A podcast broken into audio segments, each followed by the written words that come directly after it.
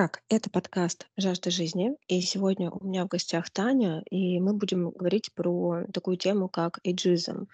Я вообще недавно сама узнала про это направление, про эту проблему, так скажем, да, и мне кажется, что многие из вас, мне кажется, процентов вообще 85 вообще даже не подозревают, что такое вообще существует и вообще что это такое. В общем, сейчас Таня нам расскажет. Таня, привет. Привет.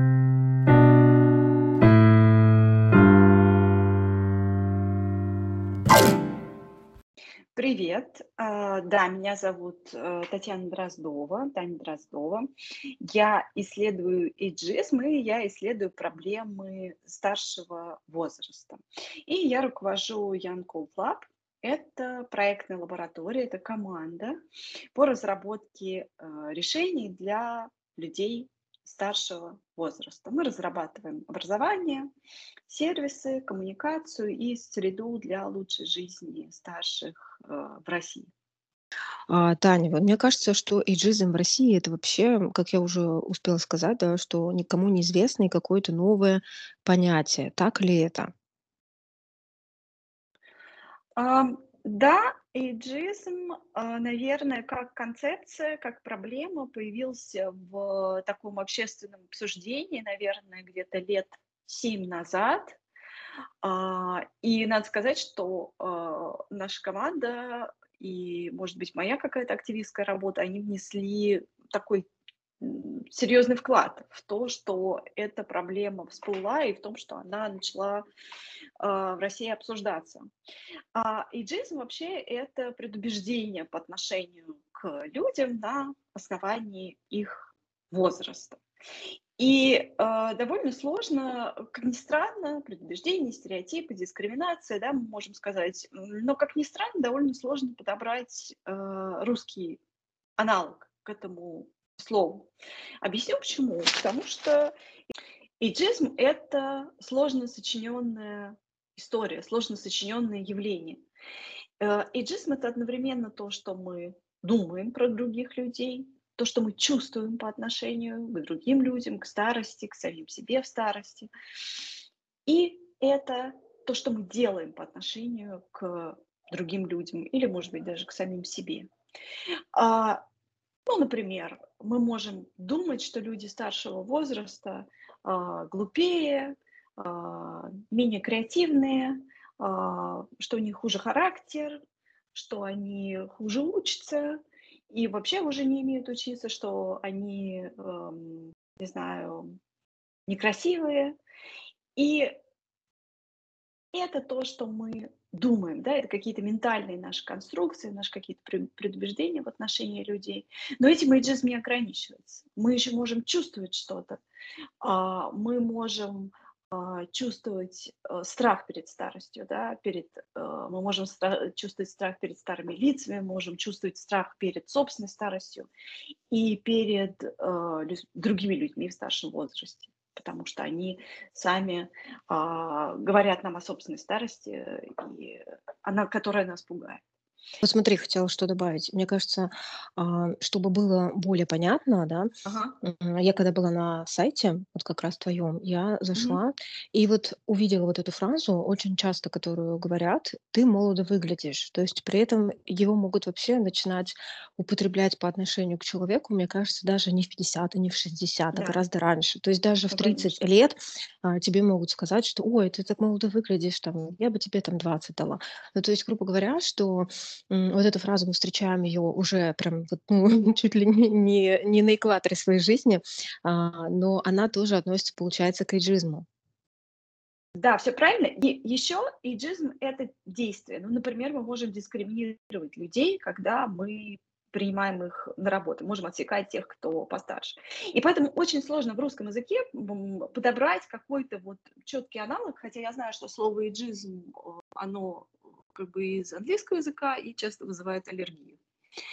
А, это просто я закончила э, мысли о том, как, что происходит с этим в России, как давно оно появилось, и э, как само слово иджизм, да, как оно сейчас существует в русском языке и в российском ландшафте. На Мгм. HeadHunter очень часто встречаются такие статьи.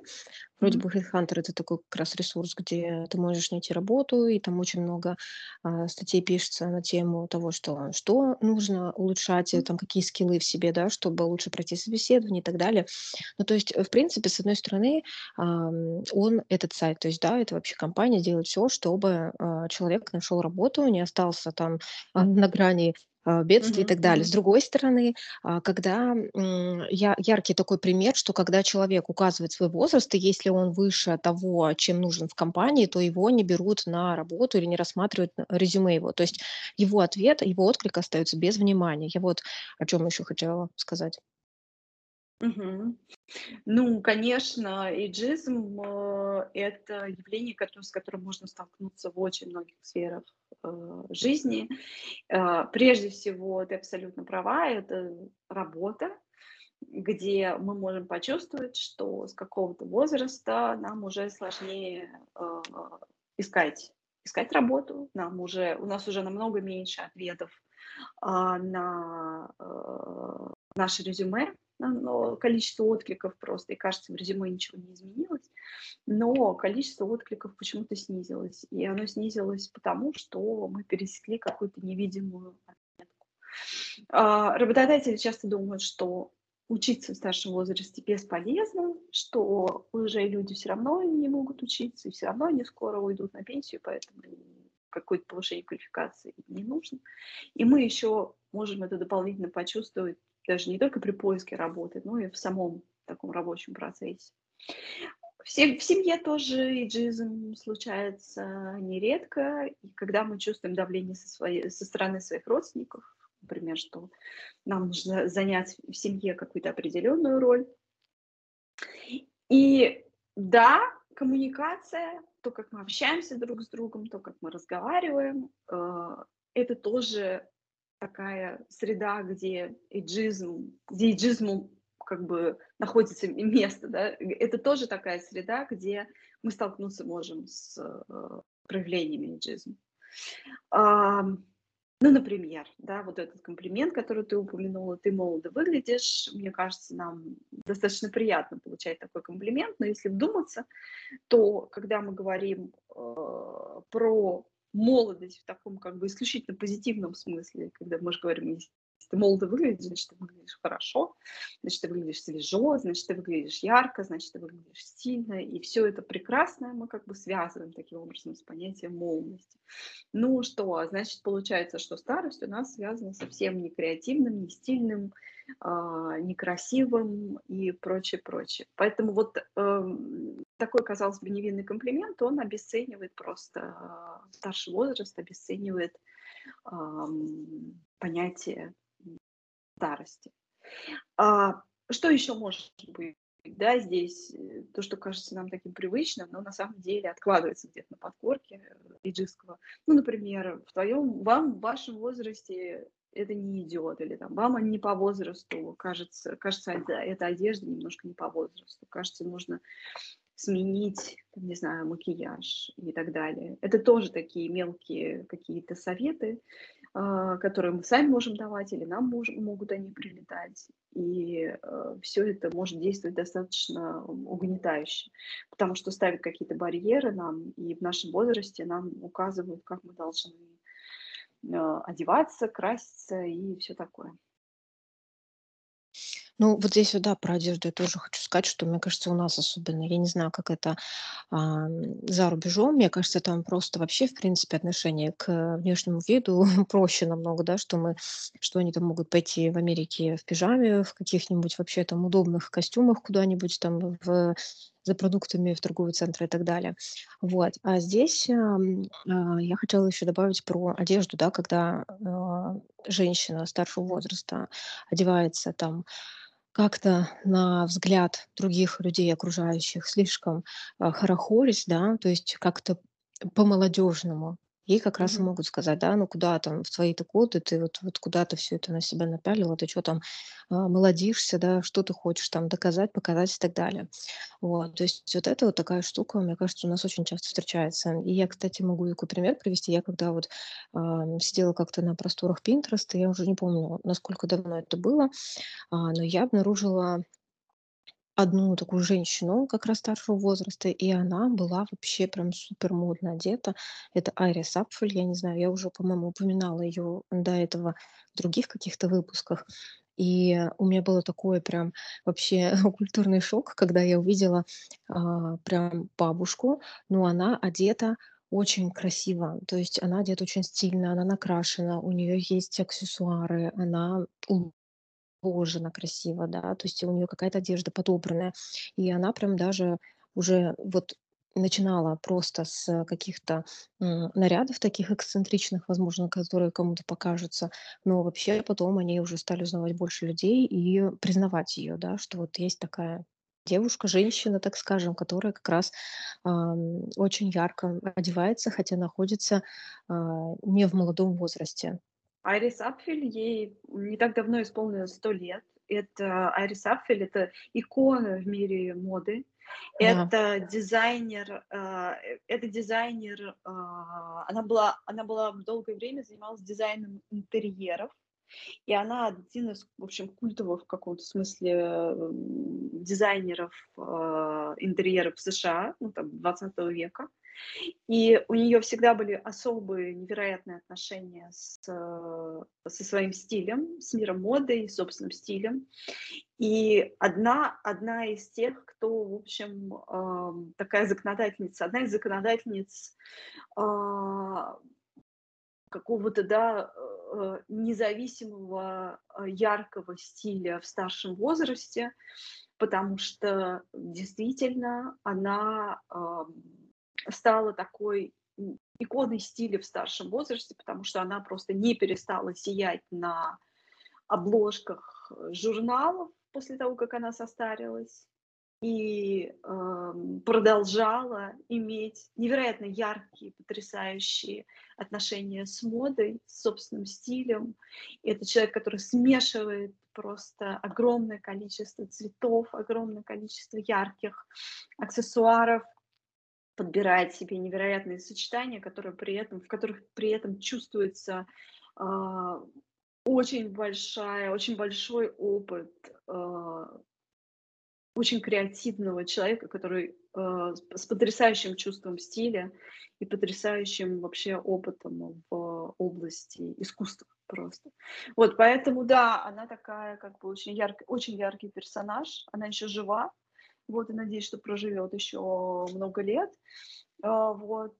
Хотя у нее не так давно умер муж, и она очень тяжело переживала смерть мужа, вот, но она при этом все равно она сохранила вот свой такой, свой невероятный имидж, свой невероятный стиль. Мгм. Но мне кажется, здесь еще влияет то, что у человека есть какой-то такой внутренний сильный стержень. Вот э, если мы ее конкретно берем, а вот что Мгм. делать э, людям, которые м, внутри не обладают таким стержнем, получается, да, то есть как психологически справляться самостоятельно с этой проблемой иджизма? А, ну, я думаю, что, во-первых, а, про него нужно знать для начала, что вокруг нас и внутри нас а, может быть такая штука, как эйджизм, как какой-то особый взгляд на свой возраст, который он существует. Это не какое-то вселенское зло, которое живет внутри нас, но на него нужно обращать внимание, и как бы такого, такого врага нужно знать в лицо. И, э, очень часто этого знания, э, может быть достаточно. И когда мы слышим что-то про себя или мы слышим внутри себя какой-то иджистский голос, который говорит нам: "Ну, это тебе уже поздно, ну, это тебе уже не подходит". Иногда достаточно просто отметить про себя: "О, а ведь это может быть какая-то какая-то иджистская мысль, а ведь это может быть не совсем правда". А ведь это может быть стереотип про меня со стороны других людей или про меня внутри меня самой. А, естественно, мы можем перейти от какого-то такого э, размышления об эйджизме, мы можем перейти к действию и сказать себе, хорошо, если это не совсем правда, то а, что, чего бы я хотела на самом деле, да, то как я живу, это действительно то, что я хотела бы для себя? Или, может быть, все-таки э, какие-то стереотипы надо мной давлеют? Действительно ли я хочу сейчас работать на этой работе? Или все-таки э, мне хочется еще чем-то интересным позаниматься, но просто я это как бы отказываюсь от этого, откладываю это, э, только потому что мне кажется, что что-то менять в своей жизни уже поздно. Действительно ли я хочу быть одной? Действительно ли я не хочу искать себе романтического партнера, а, потому что я на самом деле выбираю одиночество, или мне просто стыдно ходить на свидание, стыдно пользоваться приложениями для а, поиска романтических знакомств. И вот эти вопросы, которые можно себе позадавать, а, они, мне кажется, очень, очень важны. И вот такое отслеживание, да, отслеживание джизма вокруг себя, отслеживание джизма в себе, то, что называется в английском языке слово challenge, то есть бросить вызов, да, вот это вот почелленджить немножко этот вызов, задать какие-то неудобные, возможно, для себя вопросы. Э, это, мне кажется, такой э, классный первый шаг, который можно сделать э, к тому, чтобы замечать эйджизм и к тому, чтобы его преодолевать. Я прям вообще на сто процентов согласна. Вот с этими мыслями я сейчас приведу прям на себе такой пример. А, вообще, наверное, принято, мне кажется, в обществе, да, что ты вот всякими такими вещами, а, типа образования музыкального, художественного, ты этим занимаешься в детстве, ну, по, по большой части, по большей части. А, то есть тебя там отправляют в художественную школу или в какую-то музыкалку, ты там ходишь на классы фортепиано или на гитару, ну, куда угодно, здесь неважно. Просто у меня такой возможности в детстве не было, и вот а, там, когда мне исполнилось там 30 с копейками, я задумалась о том, что я тоже хочу играть на фортепиано, что у меня была такая какая-то детская давнишняя мечта, что вот я сажусь за инструмент, и вот у меня прям там нажимаю на, на эти клавиши, и происходит какое-то чудо, я слышу какую-то мелодию.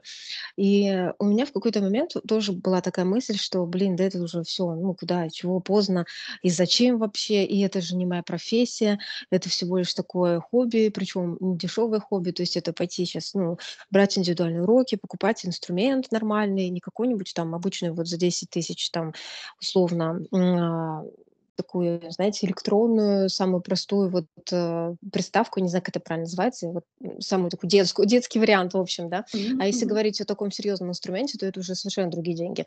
И, в общем, очень много было вот такого сомнения внутри, и я переживала, что, наверное, уже действительно поздно. Мне, мне казалось, что это вот действительно только детские мозги могут там воспринять что-то, а, когда тебе говорят, делай, ты там делаешь, ну, то есть это же действительно классическая музыка, здесь не будет такого, что ты там, как в танцах, можешь там а, пофристайлить и все, и как тебе захотелось, так и сделала ты, да. То есть здесь все равно, прежде чем даже что-то а, начать как-то фристайлить, нужно выучить какие-то азы, вот. И все равно я, да, я себя в этом плане преодолела, я просто пошла и решила, что, ну, а когда, если не сейчас? То есть когда потом в 60, 70 я этим займусь? Нет, конечно. То есть мне захотелось все-таки попробовать. И вот как ты сказала, слово челлендж очень крутое. То есть это какой-то себе бросить вызов и посмотреть, получится ли у меня это. То есть есть, и причем бросить не так, что я должна справиться там, да, вот именно с какой-то такой стороны подойти, а просто задать, ну, точнее, бросить вызов и уже с точки зрения такой, что я попробую, если получится, будет здорово, если нет, то я как бы пыталась, да, то есть вот с этой точки зрения я начала брать уроки и сейчас беру и занимаюсь, то есть и прям очень рада тому, что я как-то вот в этот момент, когда у меня были вот эти сомнения, я все-таки решила, что надо пробовать. Это очень классный пример, очень классная история. А, и, а, мне кажется, что творчество и, э, самовыражение, оно же не только в достижениях каких-то, э, состоит. Да, возможно, чтобы, э, выступать на конкурсе Чайковского, нужно начинать, учиться в раннем детстве. Просто потому, что действительно, мозги у школьников, мозги у детей, они устроены определенным образом, не так, как у людей в 30 лет. И, э, но при этом э, творческий процесс, он же про, про процесс, а не только про то, чтобы где-то добиться каких-то супер, супер результатов. И поэтому даже если кажется, что э, мы, возможно, не выйдем в какой-то топ, но сам процесс обучения, сам процесс, который, который очень, э, это, это чудесная среда для того, чтобы общаться с другими, с другими людьми, а, для того, чтобы узнавать новое, для того, чтобы прокачивать мозги. А, поэтому любая учеба, несмотря на то, что действительно учеба считается таким атрибутом молодого возраста, но любая учеба в среднем возрасте, в старшем возрасте, она вносит очень большой вклад в э, качество жизни и, мне кажется, психологическое э, здоровье тоже. Мне кажется, как минимум мы оттягиваем момент деменции своей, тренируем мозги. В каком-то смысле может быть и так, да. Мне кажется, здесь вообще, вот как ты сказала про творчество, да, что а, здесь даже м, вот именно про сам процесс, то есть не всегда, когда ты за что-то берешься, это должно тебе сразу же там приносить а, какой-то материальный доход, то есть что-то ты делаешь как хобби, то есть к этому тоже надо научиться, наверное, относиться м, нормально и воспринимать, что есть какие-то вещи, помимо там а, общепринятых хобби, типа чтения книг, да, что вот ты, например, можешь как раз играть на фортепиано, да, ты тратишь на это время, на обучение, ты тратишь время на игру саму, на практику, но при этом ты не получаешь от этого каких-то дивидендов, ты просто наслаждаешься и самим процессом в первую очередь. А по поводу вот творчества еще хотела добавить, что на самом деле творчество очень сильно расслабляет, то есть вот прям как-то как, как своего рода медитация, потому что м, я проводила вот однажды мастер-класс, и там были несколько человек тоже старшего возраста, то есть там возраст был 30 э, плюс, наверное, да. Мгм. И самой старшей участнице, по-моему, там было 47 или 48 лет. Вот. И суть в том, что когда люди пришли, и мастер-класс был по рисованию и коллажу, и когда люди пришли, у них был интерес, но у них также был и страх, что ничего не получится, мы никогда не рисовали, мы никогда там вообще не держали в руках ни карандаша, ничего. А, то есть это было когда-то в школе давно и так далее. Но они пришли, потому что им было интересно. То есть интересно попробовать, интересно, что получится, интересно вообще, а, как это. Потому что, по сути, ведь а, если по большому счету взять, то, в принципе, а мы сейчас не говорим о каком-то академическом рисовании, но, в принципе, рисовать может каждый. Просто а, здесь уже в силу стилистики и так далее, да, а, рисунки будут отличаться, иллюстрации. Вот. Но суть такая, что а, после мастер-класса все ушли очень такие прям воодушевленные, потому Мгм. что вообще сам процесс, он прошел очень меди- ме- медитативно. То есть люди сели, люди а, посмотрели, что не нужно бояться там красок, там карандашей, да, то есть ты можешь легко взять, ты можешь легко м, не бояться вот этого белого листа, ты можешь, если даже что-то не получилось, это всегда можно либо исправить, либо оставить это так, либо переделать, либо какая-то новая Мгм. там идея появляется время процесса. Но суть в том, что, а, мне кажется, я это все к чему? К тому, что если у вас есть какая-то, вот если вы сейчас нас слушаете, и у вас есть какая-то там мечта или идея что-то попробовать, не обязательно это рисование или музыка, это может вообще что угодно, даже, например, там, начать бегать по утрам. Мне кажется, это вообще не стоит откладывать куда-то в дальний ящик, а просто а, начинать делать сейчас. И, как вот Мгм. Таня правильно сказала, бросить просто себе вызов и попробовать и понять, ваше это или нет. Да, мне кажется, это очень, э, звучит очень здорово, очень вдохновляюще. Да, еще у меня, кстати, вот вопрос по поводу эйджизма вообще. Мне кажется, это сюда тоже очень сильно относится. Вот мы уже а, начали говорить про внешний вид, затронули эту тему. И у меня к тебе вот личный вопрос, как ты относишься к каким-нибудь а, косметологическим и хирургическим вмешательствам? Но мы сейчас не говорим про, типа, там, пойти себе лицо перекроить полностью, а вот даже просто там ботокс какой-то, укол красоты вот эти, да? А, потому что так или иначе это все тоже относится к тому, что у женщин, все равно в определенном возрасте, когда начинают закладываться морщинки, вот эти гусиные лапки и так далее, а, ты все равно видишь в зеркале, что происходят, изменения, которые связаны с возрастом. Так или иначе, все равно, мы все стареем. И поэтому как ты вот относишься к тому, что, девушки, женщины, начинают бояться этого всего и идут. Ну, то есть мы сейчас не кого-то осуждаем и рассуждаем про кого-то, а именно вот про себя. Как ты лично относишься к таким уколам? Вообще, я считаю, что смотреть на себя, а, в старшем возрасте очень полезно. И смотреть в целом на старые лица вокруг себя очень полезно.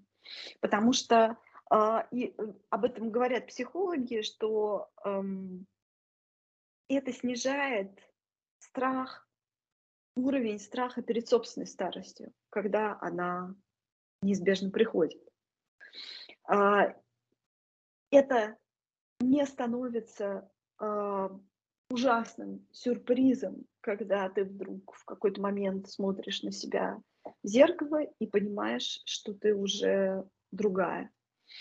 И если вокруг тебя много людей морщинах, много женщин э, со старыми лицами, то и собственная старость, собственный старший возраст пугает намного меньше.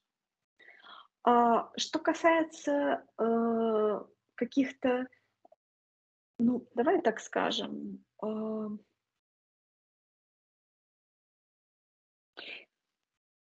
и достаточно полезно, и достаточно, э, достаточно здоровым является спокойное восприятие перемен, перемен собственного тела. Понятно, что мы все э, опасаемся их, понятно, что мы э, не можем быть совсем к ним равнодушны, но здоровым является все-таки, наверное, все мы должны приходить к здоровому принятию этих перемен. Но я точно не готова осуждать э, женщин, которые э, хотят менять себя и хотят поддерживать себя в более каком-то молодом, свежем состоянии. У меня здесь нет какого-то э, супер личного отношения к этому вопросу. Каждый выбирает для себя. Мгм. Ну, у меня вот этот вопрос возник, наверное, после того, как я посмотрела новую, э, главу "Секса в большом городе". А ты не смотрела? Просто Нет, я так. не я не смотрела, но картинки я смотрела. Ну, в общем, И у меня, во-первых, они там, в принципе, у них в какой-то серии поднялась эта тема уколов да. красоты, и я уже не помню, кто конкретно, но они немножко там тоже из-за этого повздорили, что кто-то из них сказал, что это нормально, и она не хочет там, да, видеть вот эти вот морщины, и лицо все равно обвисает и так далее. А кто-то и сказал, что а, стареть это окей. Вот, но в целом я вообще сейчас скажу свои впечатления. Вот у меня Мгм. просто "Секс в большом городе" ассоциировался, ну, естественно, Сара Джессика Паркер, Самантой вот этой вот очень дерзкой женщиной. Вот. Но суть в том, что я их смотрела, когда там, не знаю, это был университет, это была школа, я уже не помню, какой это именно был период. То есть у меня вообще вся коллекция есть. А, я имею в виду вот все вот эти серии уже Ага. давным-давно.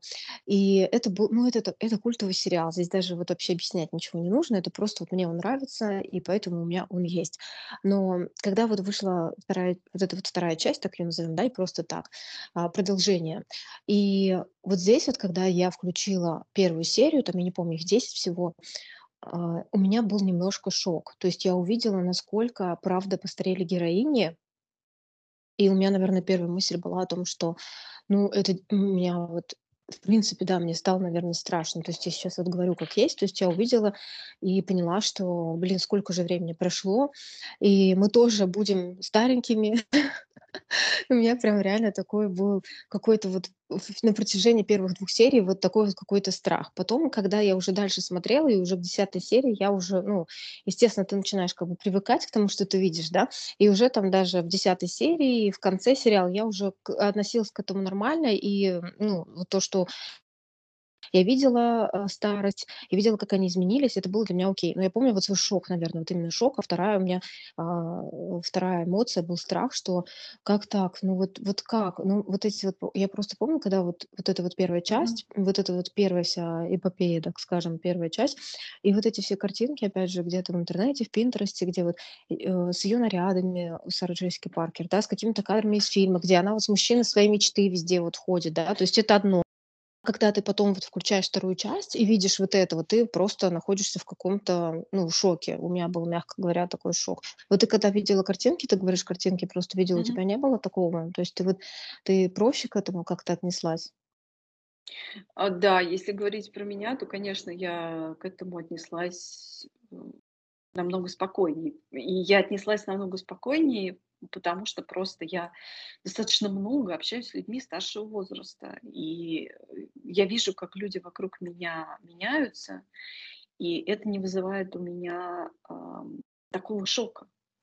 Вообще, э, мы э, не так много общаемся со старыми людьми, не так много видим старых людей в медиа вокруг себя.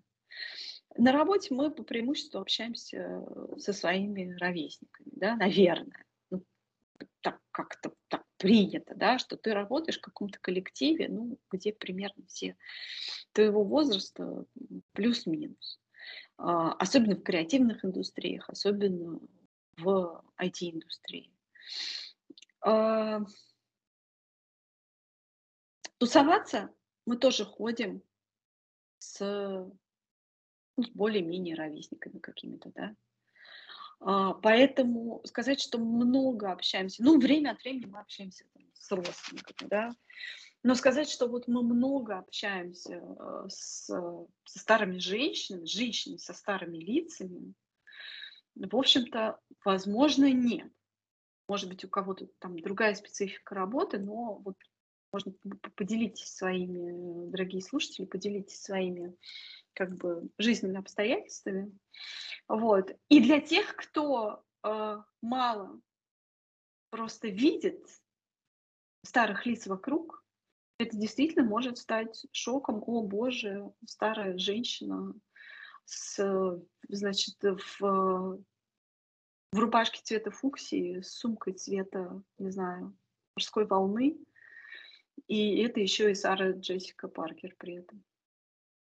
Кстати, да, я вот здесь вот согласна, что если деятельность не связана вот никак, мне кажется, здесь вот сложновато, потому что я а, не могу похвастаться тем, что у меня вокруг есть э, в окружении, да, много женщин э, или мужчин, неважно, да, мы сейчас не по гендерному признаку не будем тут делить, вообще людей старшего возраста. Но вообще в целом я еще хочу что сказать. Я вот недавно тут м, поехала на лыжах, у нас тут встретила бабушку. Я не знаю, а, нет, я знаю, я у нее спросила, сколько лет, ей было 7, ну, не было, в смысле, ей, 76 лет ей. И суть в том, что меня поразило, она едет на лыжах, и мы с ней разговорились, она и в горку сама залазит. То есть она прям вот, ну, не сдается. То есть это вот э, я к чему? К тому, что а, мы все привыкли как раз, да, что старость это дряхлость какая-то, это вообще немощность. Но вот когда я увидела эту бабушку на лыжах, которая идет в горку, и я с ней разговорилась, она ходит в тренажерный зал, между прочим. Она бывшая альпинистка, то есть она там не получила какой-то разряд, то есть не, не, не доучилась или не до... Ну, что-то она не сделала, чтобы получить как раз разряд какой-то, но по сути она альпинистка бывшая.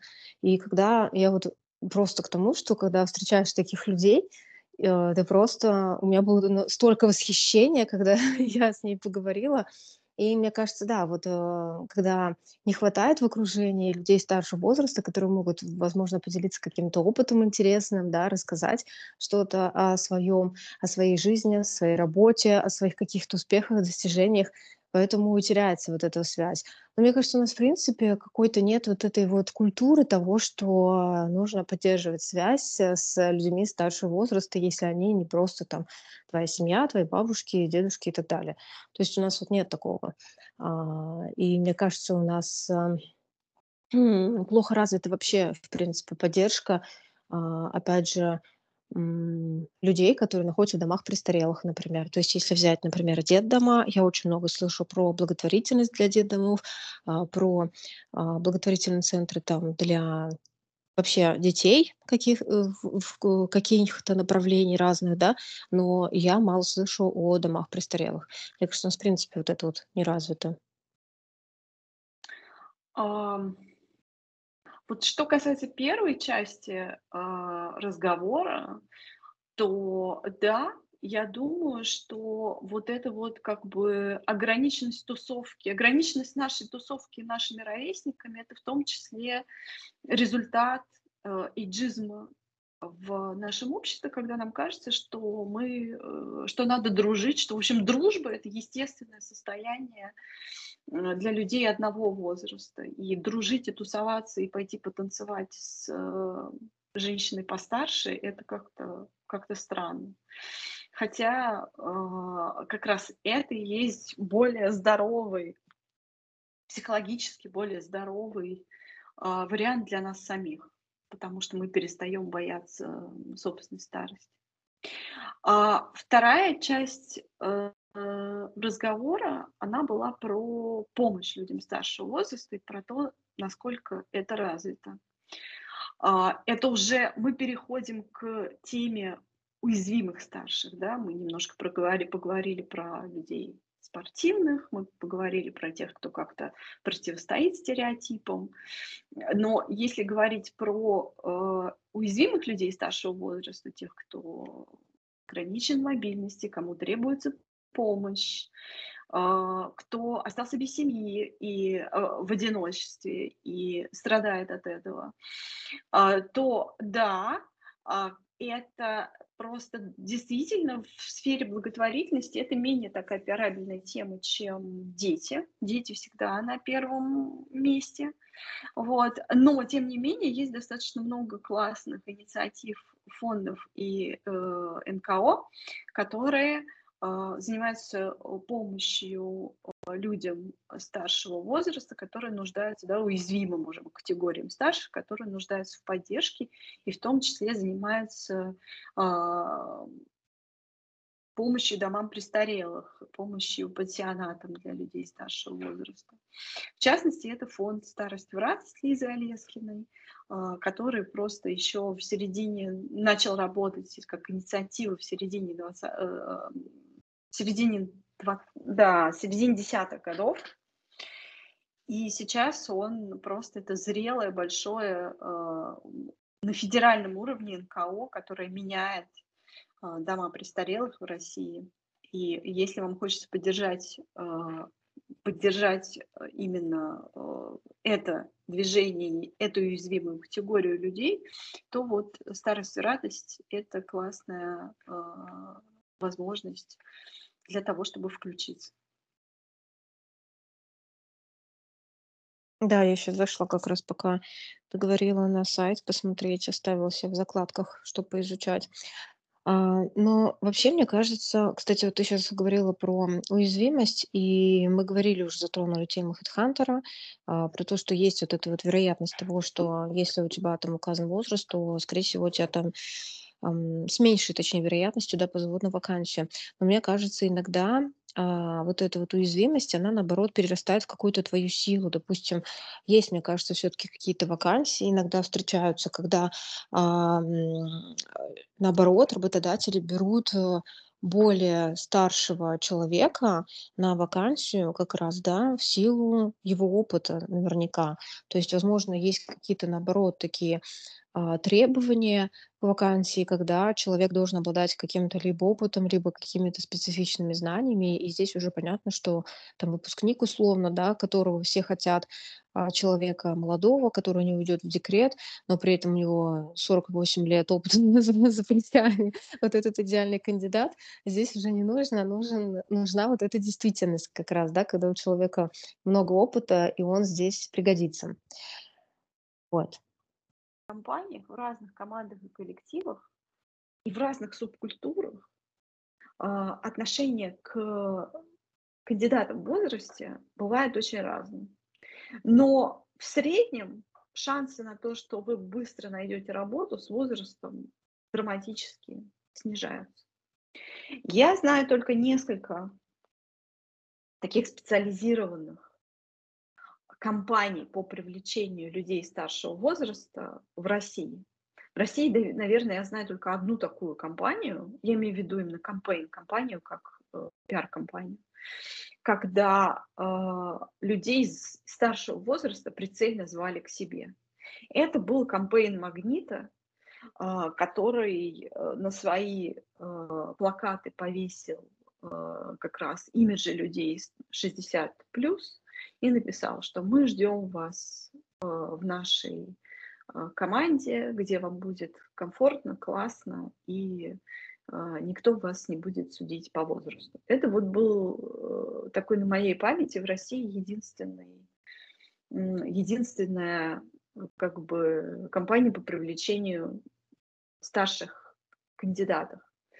В других странах, в США, например, это достаточно популярная тема, этим занимаются многие. В частности, этим занимается Макдональдс, который специально, достаточно деликатно э, говорит о том, что они ждут у себя в командах, в том числе людей старшего возраста, что работа в Макдональдс это не только работа для студентов, они специально перебрендируют себя в качестве а, работодателя, они развивают свой а, бренд в качестве работодателя в сторону, а, в сторону большей инклюзивности. То есть они говорят, мы не только про то, чтобы нанимать студентов, мы еще про то, чтобы нанимать и людей старшего возраста, приходите к нам и вставайте на кассу, и также вместе с молодыми, и э, мы поможем, сделаем классный вашу, ваш опыт рабочий. А, любят нанимать людей старшего возраста в США страховщики. Рынок страховок – это отдельный, э, это большая индустрия в США, страхование жизни, медицинское страхование и так далее. И они любят, например, там компания Aviva, это один из крупнейших американских страховщиков, они любят специально при, привлекать э, старших страховых агентов, которые классно работают со старшими покупателями страховок, и им это нравится. Ну и есть еще целый ряд компаний американских, которые э, устраивают даже специальные ярмарки вакансий для кандидатов постарше, так же, как есть ярмарки вакансий для студентов. Вот у них вполне может быть ярмарка вакансий для э, кандидатов предпенсионного и даже за пенсионного возраста. Мгм. Я поняла. Давай тогда будем, наверное, сейчас закругляться. И у меня будет сейчас два вопроса к тебе. Мгм. Такой, точнее, один, который на два под, подразделяется. Во-первых, какие у вас сейчас, у твоей команды, у тебя лично, Мгм. да, есть планы по тому, чтобы культивировать понятие джизма еще больше, да, как с ним бороться и так далее. И второй, наверное, вопрос, он тоже у меня возник вообще по ходу разговора, что может сделать каждый из нас, чтобы как-то помочь людям старшего поколения. Ну, помимо того, что мы уже успели обсудить, помимо фонда, да, старостью радость, а вот что, в принципе, в повседневной жизни, да, если там не волонтерить, а что-то другое. Многое в деле борьбы с эйджизмом и продвижения такой антиэйджистской повестки связано с работой э, в медиа. Я достаточно много выступаю, я достаточно много пишу колонок, я контрибьютор Forbes, я пишу колонки ведомости, связанные с как раз э, с эйджизмом. И э, много говорю на радио, в подкастах, и, в общем, как спикер, э, который говорит об эйджизме, э, делаю достаточно много. И один из наших таких проектов, просветительских проектов, это День борьбы с эйджизмом. Он у нас проходит а, ежегодно 13 января. Это канун Старого Нового года. И нам очень нравится, что в России есть такой странный праздник, а, странный народный праздник Старый Новый год. А, и вот это слово «старый», которое есть его названии, оно, оно очень классно звучит. И оно очень подходит для того, чтобы э, сделать этот день э, днем празднования старости.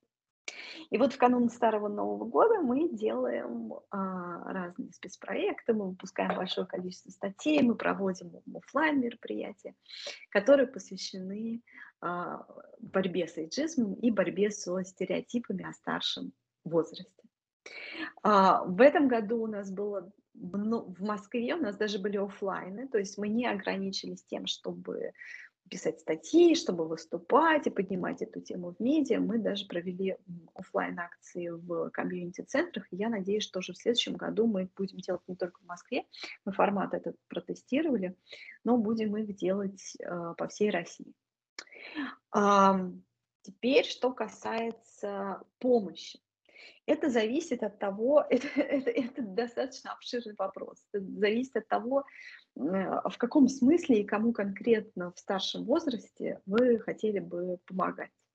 Действительно, если речь про уязвимых людей, людей, которые попали в ситуацию одиночества, может быть, изоляции, то это действительно либо помощь фондам, а, это может быть помощью фондам, но достаточно иногда просто посмотреть внимательно вокруг себя, посмотреть, кто живет рядом, кто живет в твоем соседском сообществе, и нет ли в твоем соседском сообществе пожилых людей, нет ли у тебя в доме просто, где многоэтажном, где ты живешь, пожилых людей, которые а, просто живут одни. И, возможно, они даже справляются с, со своим домашним хозяйством, но им, может быть, не хватает общения. И, а, может быть, с ними э, можно подружиться и э, время от времени общаться для того, чтобы э, они чувствовали себя более востребованными и менее одинокими. А, если говорить про то, чтобы, например, отказываться от, э, делать среду вокруг себя менее иджистской и более инклюзивной, то, конечно, это отказ от каких-то проявлений иджизма в коммуникации, принятие того, как э, хотят стареть наши близкие, отказ от того, чтобы навязывать другим людям а, какой-то определенный образ э, старости, будь то э, одинокая старость, да, какая-то неактивная, или наоборот, навязывание другим людям какого-то активного образа старости, которого они вовсе не хотят, и какого-то принятия других людей такими, какие они есть, и принятие выбора других людей. И это, наверное, самое главное для того, чтобы вокруг себя создавать э, такую вот неэйджистскую среду. Ну и, конечно, общаться с людьми разного возраста, обратить внимание на то, кем мы общаемся каждый день, и подумать о том, что, возможно, было бы интересно подружиться с кем-то постарше, для того, чтобы потом самой не слишком бояться собственной старости. А, посмотрите, да, вокруг кто живет рядом с вами, на ваших соседей. Здесь вообще прям тоже согласна, а, потому что когда мы переехали в дом, в котором мы сейчас живем, а, как-то получилось, что мы там подружились вот с одной бабушкой, ей тоже где-то около 80 лет примерно, и я вообще даже не знаю, это само собой сложилось, да, что мы начали сначала просто общаться, пока вот на улице пересекались. А, сначала просто там «здравствуйте, здравствуйте» познакомились с этого, и потом как-то просто начали узнавать как у друга дела, да, уже, и знаем, а, у кого там какие родственники в семье есть и так далее. И, то есть спрашиваем, интересуемся здоровьем, вообще делами, работой, учебой и так далее. И уже сейчас дошли там до уровня того, что мы там и с праздниками друг друга поздравляем, если там я ее давно на улице не видела, я там могу позвонить, набрать, спросить там что, как и так далее. То есть это очень такое приятное чувство, когда ты можешь, наверное, о ком-то о ком-то а, попереживать, позаботиться. Не знаю, как это объяснить, но очень такое теплое чувство. Я очень хорошо понимаю, о чем ты говоришь. Вообще поддержка контакта с другими людьми, общение с другими людьми теплое, в том числе с людьми разного возраста, это и для себя целительно, и для окружающих, как бы, Но еще, еще такой пример тоже приведу.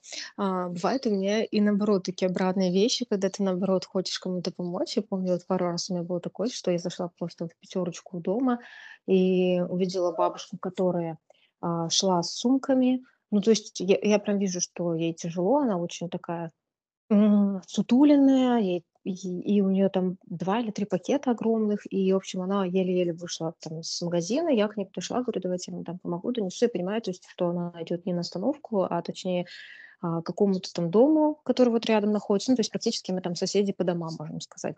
Вот. И когда я предложила ей свою помощь, она очень такая, нет, я сама, я сама, я все сама. То есть она очень осторожно отнеслась. То есть есть такой момент, когда ты вроде бы хочешь помочь, но а, встречаешься с таким явным открытым непониманием. Ну, то есть это, наверное, с непривычки того, что а, к тебе там кто-то может подойти, предложить свою помощь. Это вообще очень сейчас странно, потому что а, скорее всего, даже если вот э, кто-то там будет на улице валяться, умирать, вряд ли к нему кто-то подойдет, скорее всего, просто мимо пройдут.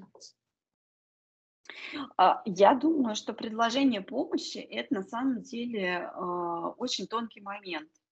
С одной стороны, однозначно, я думаю, что это совершенно нормально предложить помощь человеку, который ты видишь э, находится в каком-то затруднении, да, или там, нам кажется, что мы могли бы сделать облегчить ему как-то, да.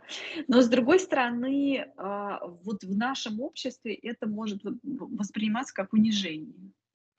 И ам, здесь вот как бы сделать это так, чтобы с одной стороны сделать это, да, с другой стороны сделать это деликатно иногда бывает действительно непростой задачей. Я очень понимаю с, с, с тем, что ты столкнулся. Но даже когда от помощи отказываются, ну, это, это, мне кажется, это не должно смущать. Это как бы свободный выбор каждого человека. И э, мне кажется, что тут нужно философски к этому отнестись и сказать, что ну, один человек отказался, да, но это совершенно не значит, что я не должна теперь никому никогда предложать, предлагать помощь только потому, что кто-то кто немножко испугался, да, и а я к нему подошла, да, подскочила, и кто-то, может быть, даже и не ожидал, да, такого, и такой, нет, нет, такое бывает, это нормально. Кто-то принимает помощь, кто-то отказывается.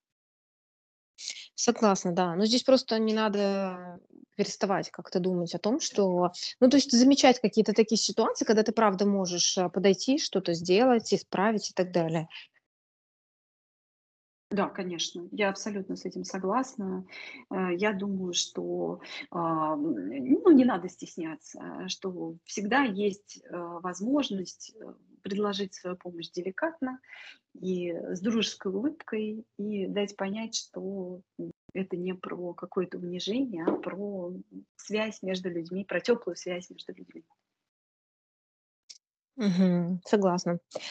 В общем, что мы тогда будем заканчивать. Тань, спасибо тебе Окей. большое за разговор. Было невероятно полезно. Я думаю, что если сейчас послушаю этот выпуск и, может быть, кто-то из вас действительно задумался о том, что стоит посмотреть вокруг, начать с того, кто рядом.